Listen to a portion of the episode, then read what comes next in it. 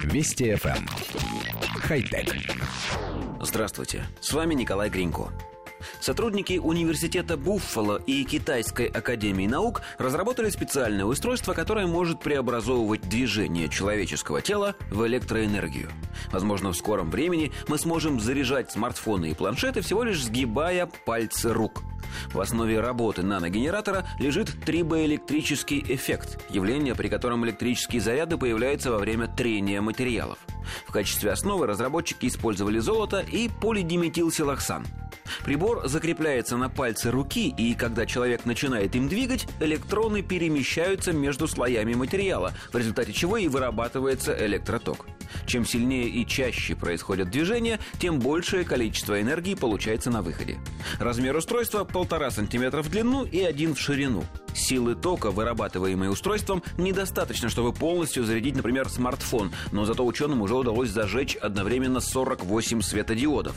Создатели новинки утверждают, что в сравнении с другими трибоэлектрическими приборами этот отличается низкой стоимостью и легкостью производства. Коллектив редакции нашей программы поясняет.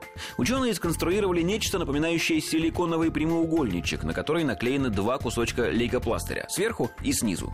Конструкция способна производить электроэнергию при сгибании, поэтому они наклеили ее на указательный палец одного из коллег и попросили его сгибать и разгибать палец. Полученного электричества хватило на небольшую иллюминацию.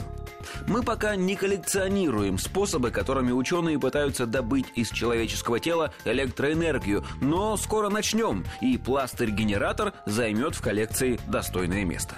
Можно себе представить, что из такого материала будут шить перчатки, штаны и футболки, и тогда мы с вами сможем зарядить севший мобильник собственной одеждой, просто пробежавшись немного. Польза очевидна. Телефон работает, энергия добыта экологически чистым способом, плюс спорт. Но мы придумали идею еще лучше. Нужно сделать из этого материала что-то вроде огромного покрывала и расстелить его на воде в зоне морского прибоя.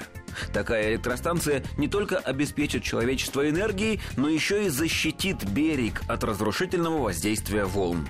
Нет, патентовать идею мы, пожалуй, не станем. Ну, хотя... Вести FM. Эм. Хай-тек.